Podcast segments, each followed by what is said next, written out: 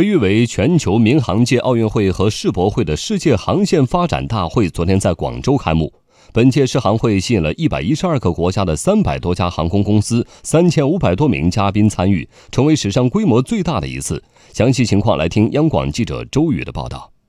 世界航线大会在业内的地位呢非常的高，每年都会在不同的城市举办，让航空业人士亲身体验当地机场以及旅行目的地所提供的各种设施和服务。今年呢，包括达美航空、美联航、汉莎航空等国际知名航空公司，以及迪拜国际机场、洛杉矶国际机场、法国戴高乐机场等旅客吞吐量位居世界前十的机场管理机构都参加这次大会。大会昨天举行了开幕式和国际航空枢纽战略与城市创新论坛。不过，受今年第二十二号台风山竹的影响，大会取消了下午的所有活动。今天，大会将会继续进行，举办临空产业经济论坛、智慧城市与智慧机场论坛等活动，邀请全球各大机场和航空公司知名风投机构专家。国家相关产业研究专家以及来自世界各地业界专家和高层代表共同探讨航空、城市、经济与创新的联动关系。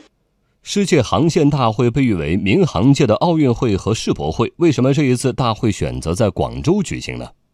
广州市继北京、成都之后第三个成为世界航线发展大会举办东道主的中国城市。而广州呢，也是继亚运会、财富论坛之后又一次举办全球性的大会。为什么大会会选择在广州举办呢？首先呢，是中国市场的吸引力。中国正计划在二零二零年之前新增五十座机场。二零一七年全球旅客吞吐量增长前二十名的干线机场，中国占据了十一名。其次呢，近年来广州国际航空枢纽建设取得了较好的成绩。二零一七年，白云国际机场实现旅客吞吐量六千五百八十四万人次，居中国第三位，全球的第十三位。大会品牌总监史蒂芬斯摩说：“今年首次参加世界航线发展大会的航空公司一共有二十一家，可见主办城市对于他们的吸引力有多大。”二零一八年世界航线发展大会的举办呢，将会使广州引入新的航空服务。同时呢，这次盛会也将成为广东省和广州市